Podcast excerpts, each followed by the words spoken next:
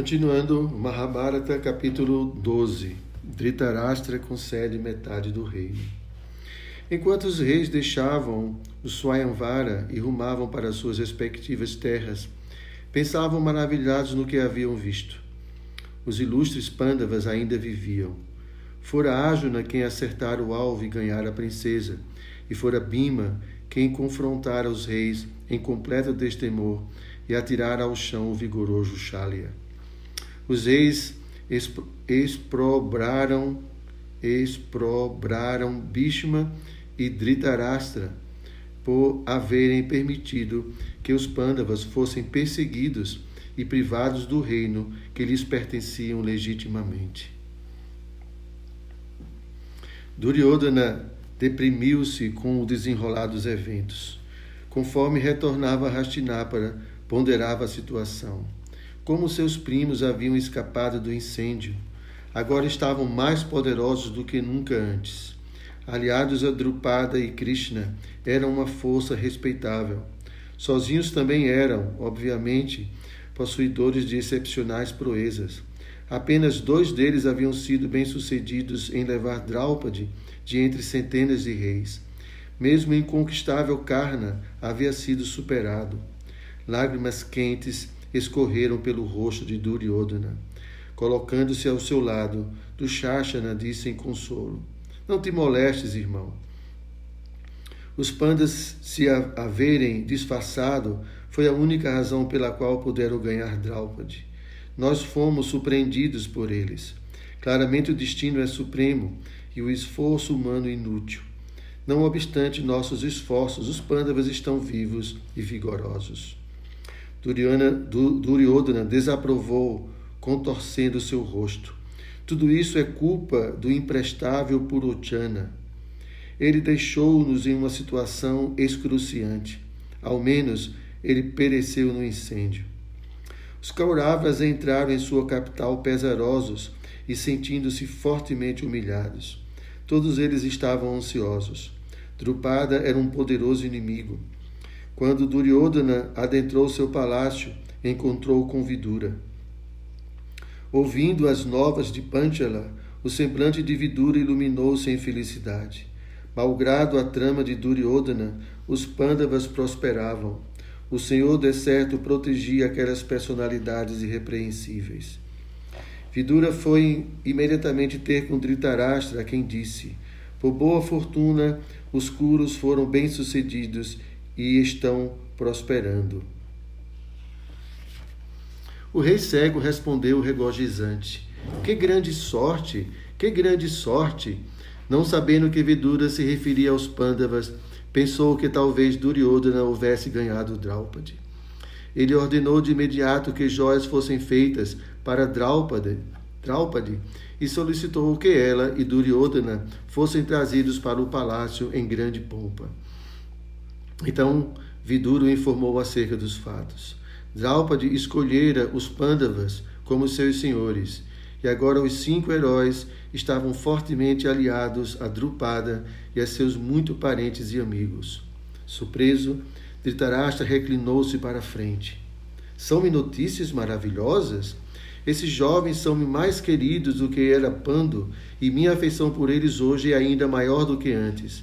O sucesso e a boa fortuna deles são meus também. Vidura sorriu. Ó oh, rei, que os sentimentos atuais de vossa majestade perdurem por cem verões. Ele, então, partiu de modo a compartilhar as novas com Bhishma. O rei foi deixado sozinho com Duryodhana e Karna. Ambos se haviam mantido em silêncio durante o discursar de Vidura, mas, tão logo ele saiu, rapidamente se colocaram de pé e começaram a criticá-lo. Segurando sua espada em sua bainha, enfeitada e presa à cintura, Duryodhana disse: Ó melhor dos homens, como estás considerando tua boa fortuna o sucesso de nossos antagonistas? Isso é tolice. Cabe-nos enfraquecer os pândavas e privá-los de sua fortuna, não nos alegrarmos com não nos alegrarmos com ela. De outro modo, certamente hão de nos engolir, juntamente com todos os nossos parentes, exércitos, amigos e riquezas. Karna rosnou em concordância. E tanto ele quanto Duryodhana demoraram-se diante do rei, aguardando por sua resposta. Dhritarashtra silenciou-se por algum tempo. Finalmente, torcendo suas mãos, disse: Desejo exatamente como desejais. Nada obstante, não desejo revelar meus sentimentos à pessoa de Vidura. Sequer mediante minhas expressões corporais deve ele ser capaz de conhecer meus pensamentos. Eu, portanto, louvei os Pandavas na presença dele. O rei perguntou a Duryodhana como ele e Karna planejavam lidar com a situação que se descortinara. O príncipe respondeu que eles deveriam se valer de todos os meios diplomáticos e ardilosos a fim de acarretarem a queda dos Pandavas. Ele sugeriu que espiões fossem empregados em criar desunião entre os cinco príncipes, ou que Drupada e seus ministros fossem influenciados a deixar seu apoio aos Pandavas tentando-os com riquezas. Talvez Draupadi pudesse se voltar contra eles, caso mulheres formosas pudessem ser utilizadas para seduzir os irmãos. Ou talvez Bima pudesse ser assassinado secretamente. Ele era a viga mestra do poder dos Pandavas, e sem ele poderiam ser facilmente sobrepujados. Então Duryodhana concluiu: Querido pai, lança mão de quaisquer meios que julgues apropriados. Independentemente de como, temos de colocar os pândavas sob nosso controle sem qualquer tardar. A força deles cresce a cada dia que passa. O príncipe Kaurava voltou-se para Karna e pediu-lhe sua opinião. Karna cerrou o punho. Sua voz estrondou em resposta. Ó Duryodhana, a meu ver, tuas sugestões não são escrupulosas. Não acredito que alguma intriga possa algo contra os Pandavas. Já te empenhaste desse modo por várias vezes, mas sempre te deparaste com o fracasso.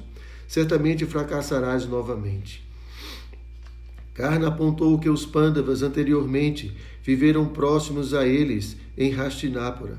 Eles eram meras crianças, sem aliados ou amigos, a despeito do que a maquinação de Duryodhana não teve bom êxito. Agora os irmãos estavam crescidos, haviam conseguido poderosos e influentes aliados, e o mais importante, estavam precavidos contra os Kauravas. Eles detectariam e frustrariam qualquer plano que Duryodhana colocasse em prática. Tampouco os Kauravas seriam capazes de desfazer a afeição que Draupadi dedicava a seus consortes.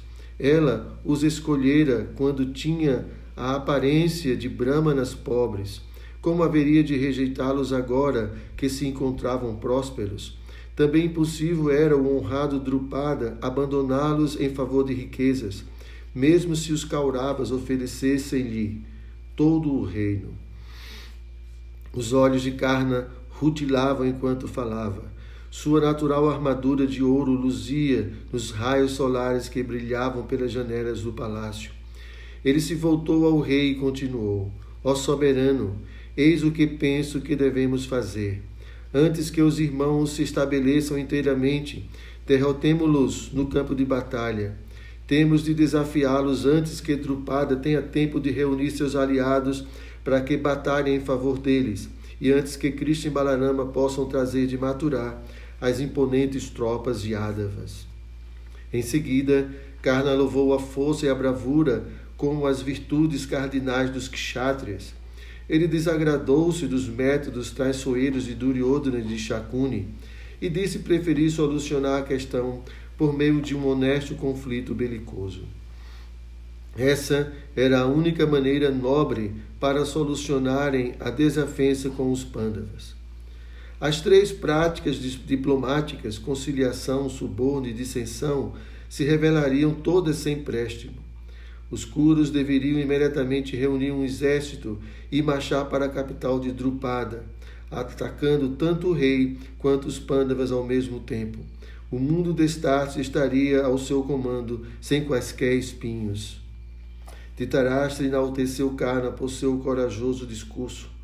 Voltando seus olhos cegos para o rei de Anga, ele disse: Tais palavras repletas, repletas de heroísmo e poder certamente condizem com tua pessoa, ó personalidade heróica, mas consultemos Bhishma, Drona e Vidura antes de procedermos de qualquer forma. Tais homens sempre aconselharão o que for de nosso maior interesse. Dhritarashtra chamou por seus conselheiros. Um após outro, Bhishma, Drona, Kripa e Vidura chegaram e se sentaram em assentos de ouro ao redor do trono do rei. Uma vez que todos haviam se acomodado em seus lugares, o monarca compartilhou com eles as visões tanto de Duryodhana quanto de Karna e pediu por suas opiniões por suas opiniões. Bhishma falou primeiro: Ó Dhritarashtra, eu jamais poderia consentir, consentir em uma disputa com os Pandavas. Os filhos de Pando e os filhos de Vossa Majestade são igualmente queridos por mim. Eles merecem igualmente a minha proteção. Os Pandavas deveriam receber metade do reino. Quanto a isso, não há dúvidas. Assim como Vossa Majestade se considera o proprietário deste reino, os Pandavas consideram que o mesmo lhes pertence. Se o reino não é patrimônio hereditário deles, como poderia ser de Vossa Majestade? Com efeito, a reivindicação deles antecede aquela de Vossa Majestade. Por conseguinte, Vossa Majestade deve estabelecer um tratado e dar metade deste reino a eles. Sugiro a Vossa Majestade que faça isto para o seu próprio bem. Bhishma então explicou o que aconteceria se eles declinassem de se apaziguar com os Pandavas. Os Kauravas se cobririam com o manto da desonra. Todos os homens íntegros censurá-los iam. Uma vez destituídos de sua reputação, sua existência se tornaria inútil. Bhishma olhava em torno da sala do conselho enquanto falava. É-nos uma grande fortuna que os filhos de Kunti ainda vivam. É-nos uma grande fortuna que a própria Kunti ainda viva. E também é uma boa fortuna que os pecaminosos Purochana haja se encontrado com a morte. Desde o dia em que eu vi que Kunti e seus filhos haviam perecido no incêndio, vi-me incapaz de olhar alguém nos olhos. Bhishma perguntou a Dhritarashtra se ele sabia como os cidadãos se sentiam. Eles atribuíam a morte dos Pandavas ao rei. O fato de os irmãos haverem sobrevivido restituiria sua reputação. Dhritarashtra agora deveria aproveitar essa esquença e reparar o erro cometido dando aos Pandavas seu reino. Eles eram decorosos, unidos e sempre protegidos pelo Senhor Supremo. Sequer Indra, com todos os deuses, poderiam privá-los de seus direitos. Se Vossa Majestade deseja justiça, o bem-estar de todos e o meu prazer, então dê metade do reino a esses jovens. Bhishma sentou-se olhando para Duryodhana, que respirava enraivecido e rangia seus dentes. O príncipe fixou seu olhar no chão quando Drona colocou-se de pé para falar.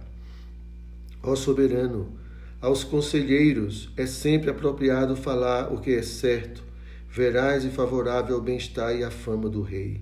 Minha opinião destarte é a mesma de Bhishma. Vossa Majestade deve retribuir o reino aos Pandavas envia Drupal um mensageiro perito em diplomacia, juntamente com muitos presentes, e diga a eles como a aliança de sua casa com a casa Kuru ampliou o poder e a dinastia de Vossa Majestade. Ó Rei, isto certamente será do interesse de Vossa Majestade. Drona sugeriu que Drupada fosse informado de quão exultantes tanto Dhritarashtra quanto seu filho haviam ficado diante de tudo o que transcorrera. Os Pandavas deveriam ser trazidos de volta a Hastinapur em grande pompa. Eles, em seguida, deveriam ser instalados em seu reino paternal. Esse era o desejo do povo. Os Pandavas não são menos filhos de Dhritarashtra do que sua própria progenie. Ele deveria tratá-los equanimemente. Quando Drona terminou sua fala, Karna saltou de seu assento. Ele não poderia suportar mais. Respirando pesadamente com sua fronte sulcada, ele trovejou. Que surpreendente que estes dois ditos ministros apresentem semelhante aconselhamento. Conquanto Vossa Majestade os apoie, ó Rei, eles não zelam por teu bem. Enquanto cohonestam e há perversidade em seus corações, falam palavras que fingem ser do interesse de Vossa Majestade. O ódio fumegava no coração de Karna. os conselhos de Bhishma e de Drona não eram de qual, qualquer utilidade. A felicidade e a aflição de um homem dependem exclusivamente do destino. Os atos de outra pessoa jamais poderiam afetar alguém. Tudo era estabelecido unicamente pelo fado. Se, no descortinado destino, Dhritarashtra obtivera o trono, quem poderia se opor a isso? Por que deveriam temer os Pandavas? Dhritarashtra se tornara rei pelo arranjo do destino, e se o destino assim decretara, ele permaneceria em tal posição, independente de qualquer pessoa diga ou faça. Karna olhou com raiva para Bhishma e Drona na conclusão de seu discurso. As palavras proferidas por estes dois homens foram motivadas por temor aos Pandavas ou por favoritismo para com eles. Ó oh, rei, Vossa Majestade pode julgar pessoalmente as motivações de seus ministros e então fazer o que Vossa Majestade considere correto. Dhritarashtra permaneceu em silêncio e Drona mais uma vez tomou a palavra. Karna, tuas palavras são mero produto de tua inveja dos Pandavas. Devido a teu apego a Duryodhana, teu único desejo é prejudicar os Pandavas. Deves saber que meus dizeres certamente são benéficos para esta casa. Se agirmos de outro modo, a minha opinião é que os curos serão exterminados. Vidura tudo observava atentamente. Agora era a vez de sua fala. Ele podia ver, a partir da conduta e do silêncio de Dhritarashtra, que ele estava incerto quanto a que decisão tomar. O inteligente ministro levantou-se e se endereçou ao rei. Ó monarca, após meticulosa deliberação, ser-me-ia impossível pensar em homens mais amigos de Vossa Majestade do que Bhishma e Drona. Eles falaram o que é certamente bom para Vossa Majestade mas Vossa Majestade não aceita o conselho deles. Jamais se fez presente alguma ocasião em que eles hajam dado a Vossa Majestade algum conselho ruim. Eles são experientes, sábios e doutos nas Escrituras. Nenhum deles é em algo inferior a Rama, o grande filho de Dasharatha. Eles veem os filhos de Vossa Majestade e os filhos de Pando com os mesmos olhos. Por que então Vossa Majestade desconsidera o aconselhamento deles? Vidura em seguida apresentou sua visão pessoal da situação. A parcialidade de Dhritarashtra para com seus filhos levariam-no à ruína. Os Pandavas eram poderosos e fixos na virtude. Eles não poderiam ser subjugados pela força. Com efeito, eles seriam capazes de impugnar mesmo os deuses em uma peleja. Além do grandessíssimo Drupada, tinha Krishna e Balarama como aliados. Não havia dúvida de que, onde quer que Krishna estivesse, também estaria a vitória. De pé diante de Dhritarashtra, Vidura falou com firmeza: Livre-se, ó rei, da mácula na reputação de Vossa Majestade consequente do ocorrido em Varanavata. Satisfaça os cidadãos deste Estado Vossa Majestade deve fazer o que é justo e devido, dando aos pândavas o que lhes é de direito. Caso Vossa Majestade dê ouvidos aos pecaminosos conselhos de Duryodhana, Shakuni e Karna, certamente o reino e a fortuna de Vossa Majestade exinanir-se-ão. Dhritarashtra se manteve em silêncio por alguns minutos. Apesar de desejar o sucesso de seus próprios filhos em detrimento do sucesso dos Pandavas, não se via capaz de negar a verdade nas palavras de Vidura.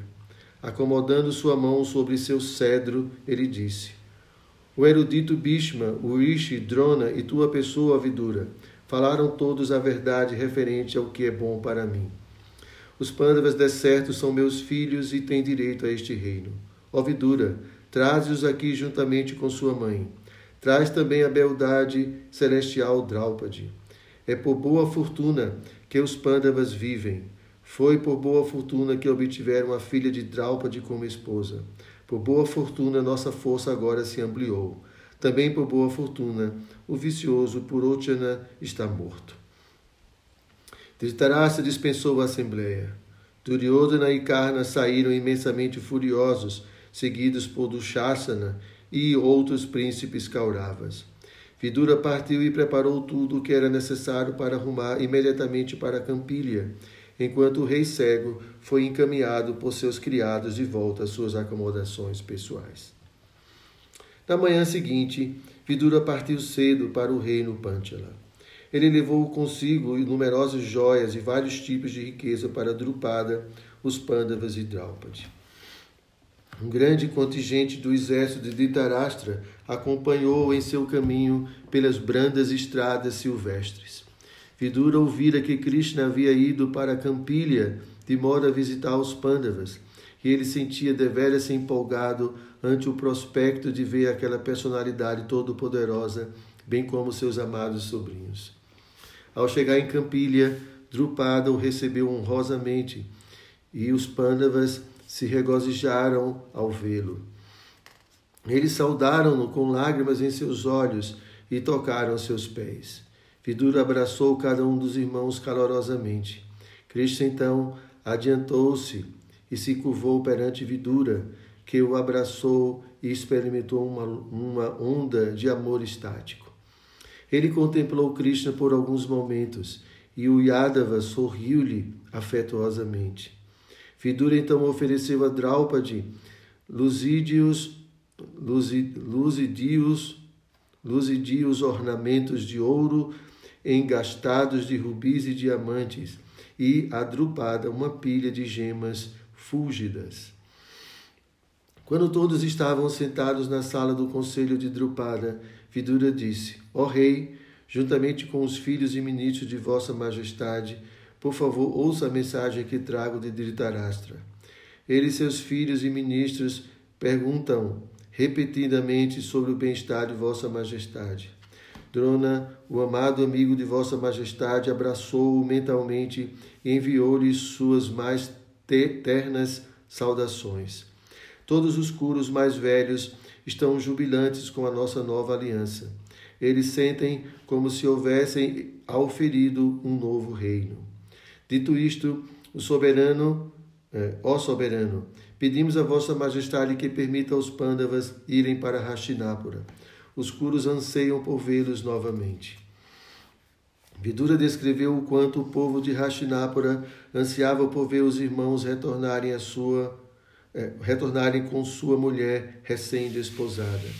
Ele acreditava que os próprios Pandavas estavam desejosos de novamente ver sua casa. Drupada permiti-los-ia entrar em sua própria cidade com um pomposo é, cortejo real? Drupada sorriu. Ó oh, sapiente Vidura, de certo é apropriado que estes rapazes retornem ao seu reino ancestral, mas não é próprio que eu solicite a partida deles. Deixemos que decidam por si mesmos. Consultemos igualmente Krishna dado que ele sempre se interessa pelo que é melhor aos Pandavas. Yudhishthira adiantou-se e disse que ele e seus irmãos agora eram dependentes de Drupada. Eles fariam o que quer que o rei comandasse. Krishna disse: Ao meu ver, os pandas deveriam ir para Hastinapura, mas todos nós devemos proceder consoante a opinião de Drupada, pois o rei é versado em todos os aspectos da retidão. Drupada concordou com Krishna. Estes príncipes agora são tão queridos a mim quanto o são a Vasudeva. Ninguém lhes é um bem-querente maior do que Krishna, e ele aconselhará somente o que for para o bem deles, que eles se retirem para Hastinapura. Em pouco tempo estavam prontos para partir. Os Pandavas despediram-se carinhosamente de Drupada e de seus filhos. O rei idoso e sua esposa derramaram lágrimas ao verem sua filha subir a quadriga com Kunti. Eles permaneceram com os outros curos mais velhos do lado de fora do palácio, enquanto os Pandavas desciam lentamente a rodovia real em direção ao portão da cidade. Krishna acompanhou-os em sua própria esplêndida quadriga dourada e com grande prazer todos eles viajaram juntos para Hastinapura. Eles adentraram a cidade como uma fila de personalidades celestiais adentrando Amaravati, a magnífica cidade de Indra. Os cidadãos atropelavam-se pelas ruas. Todos ansiavam por ver os pândavas novamente. Eles se amontoaram ao redor dos irmãos, enquanto a procissão se movia lentamente ao longo da principal rua com destino ao palácio de Dhritarashtra. Os pândavas podiam ouvir as exclamações do povo. Ou melhor, entre os homens, Judistira retornou enfim. Essa alma grandíssima conhece os preceitos da, os preceitos da probidade. Ele nos considera como se fôssemos seus parentes mais próximos. O dia de hoje faz parecer que o próprio Pando, o amado do povo, voltou da floresta. Se alguma vez fizemos caridade, se alguma vez realizamos algum sacrifício, se temos algum mérito ascético, então que os pândavas vivam por cem anos. Os irmãos sorriam e levantaram suas mãos em gestos de bênção. Seus olhos cascateavam lágrimas agora em que viam novamente sua cidade e sua população. Logo viram Dhritarashtra e Bhishma, que haviam ido até a rodovia para recebê-los. O rei e seu ministro abraçaram os pândavas, que por sua vez saudaram seus parentes mais velhos com o devido respeito, tocando seus pés e se curvando perante eles com as palmas das mãos unidas. Judistira então perguntou sobre o bem-estar do reino e de seus cidadãos, e foi informado que tudo prosperava. Gradualmente o grupo chegava ao palácio de Dhritarashtra. Após haver sido adorado pelos curos mais velhos, Krishna seguiu-os. A esposa de Duryodhana, é, Dushala, encontrou-se com Draupadi e Kunti e as acompanhou até as acomodações de Gandhari.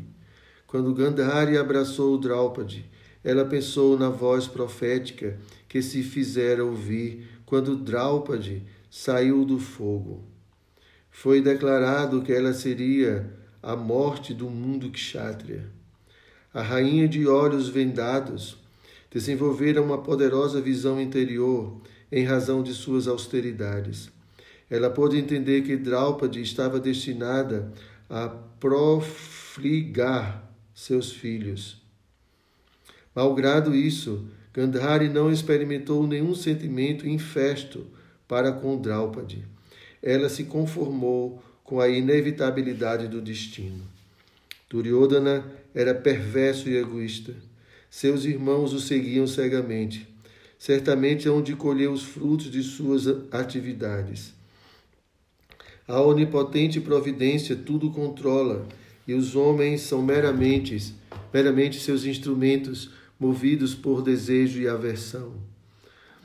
A rainha abençoou Draupadi e em seguida saudou entusiasticamente sua velha amiga Kunti. Na sala do conselho de Dhritarashtra, o rei dirigiu a palavra aos Pandavas em uma voz trêmula. É com alegria que hoje me sento aqui com os filhos de Pando. Os deuses seguramente foram benevolentes para com os Kuros em permitir que esses cinco heróicos irmãos ainda vivam. De sorte que nenhuma outra disputa suja entre nós quero dar aos Pandavas metade do reino. Ódio Destira, meu filho, dirige-te para Khandava Prastha Tal será a metade de teu reino. Vive lá pacificamente. Bhishma e Vidura entreolharam-se, porém nada disseram. Krishna, que se encontrava sentado em um esplêndido assento de ouro e pedras preciosas, e que parecia o sol iluminando a assembléia, sorriu ao ouvir a proposta do rei. Ele conhecia a região que o rei estava tão generosamente oferecendo aos Pandavas. Khandava Prastha era uma vasta área, e de fato era metade do reino, mas se compunha meramente de selvas e desertos. Não havia quaisquer cidades, tampouco algum assentamento. Conquanto um dia houvesse sido o local da capital dos Curos, um rishi a muito maldissera a terra em uma ocasião em que se sentira ofendido por um rei curo. Atualmente era uma terra improdutiva e devoluta. Yudhishthira olhou respeitosamente para Dhritarashtra. Ele não experienciou nenhuma raiva ou ressentimento ante a injustiça do acordo. Seus parentes mais velhos representavam o Supremo, em virtude do que suas ordens, suas ordens deveriam ser seguidas sem questionamentos. O príncipe olhou para Krishna, que ainda sorria. E o Justira estava certo de que, com sua ajuda, poderia, poderia tornar a região de Kandhava uma terra habitável. Com as palmas das mãos unidas, o Pandava aceitou o presente de Dhritarashtra. Assim será, meu senhor. No dia seguinte, o rei providenciou a coroação de Yudhishthira. Com toda a pompa, realizou-se a cerimônia para que o príncipe se tornasse rei de Khandavaprastha. Vyasadeva apareceu a tempo de presidir os rituais. Após a coroação, os Pandavas organizaram-se para partir. Havendo adorado os deuses e se despedido dos curos mais velhos, foram-se com Krishna à frente de seu desfile. O sábio Vyasadeva também os acompanhou em sua viagem para a região setentrional de Kandhava. Com sua assistência, os irmãos selecionaram um auspicioso segmento de terra sobre o qual pudessem fundar uma cidade. Ele realizou os apropriados ritos védicos para invocar a presença dos deuses. Então Krishna sentou-se com Urishi e invocou Indra. A deidade apareceu ali brilhando como um incêndio. A deidade se curvou perante Krishna e perguntou: Meu amo, o que devo fazer por vós neste, nesta ocasião? Krishna solicitou-lhe que providenciasse a construção de uma cidade para os Pandavas.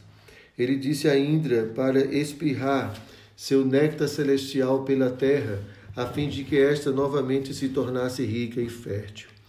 Que assim se dê, disse Indra, que então o chamou por Vishvakarma, o arquiteto dos deuses.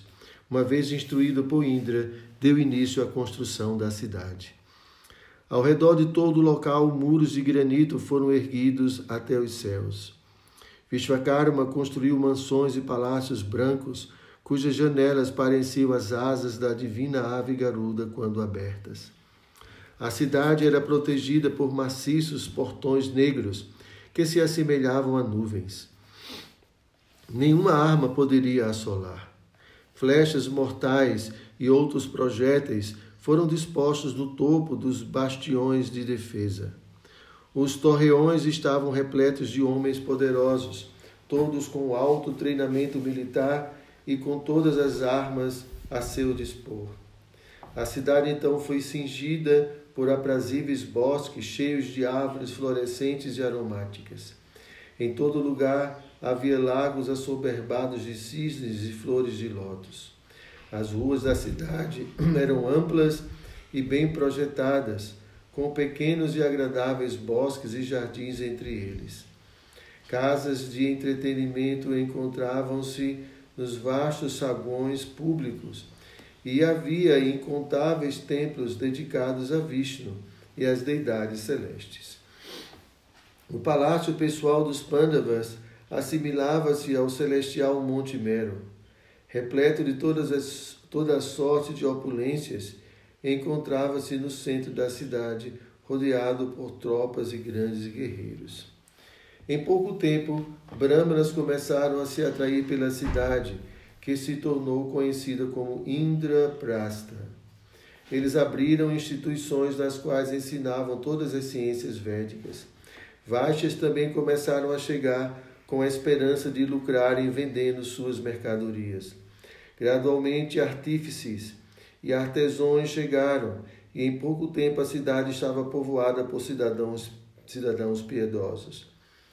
A cidade assemelhava-se a Maravati nos céus reinada por reinados com justiça e compaixão por Justira e os demais filhos de Pando, o povo de Indaprasta tinha tudo o que desejava.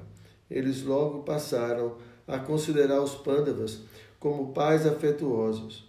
Devido à sua amizade pelos Pandavas, Krishna permaneceu na cidade por alguns dias. Arjuna e Krishna eram especialmente próximos e passavam muito tempo juntos.